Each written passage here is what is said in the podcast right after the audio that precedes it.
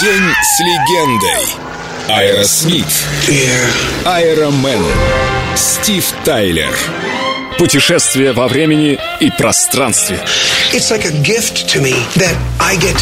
Я очень ценю этот дар, что именно я тот парень, который стоит на сцене. Я обожаю ездить в туры. Каждому из них тщательно готовлюсь, занимаюсь спортом, худею, привожу себя в форму, чтобы потом выходить на сцену и безумствовать. Мы играем музыку, написанную 10-20 лет назад, а также свежие песни. И это напоминает машину времени, которая переносит тебя в разные эпохи и этапы твоей жизни. Мы не придумываем отговорку, что мы стали слишком старыми. Нет, мы знаем, что на нашем концерте зритель получит кучу эмоций, независимо от того, проходит этот концерт в 1979 или 2019. Это вам кто угодно подтвердит.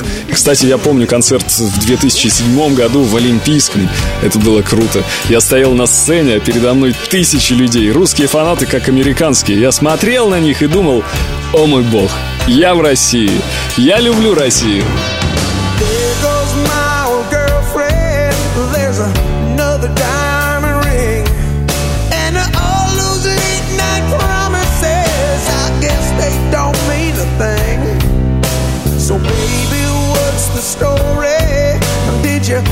find another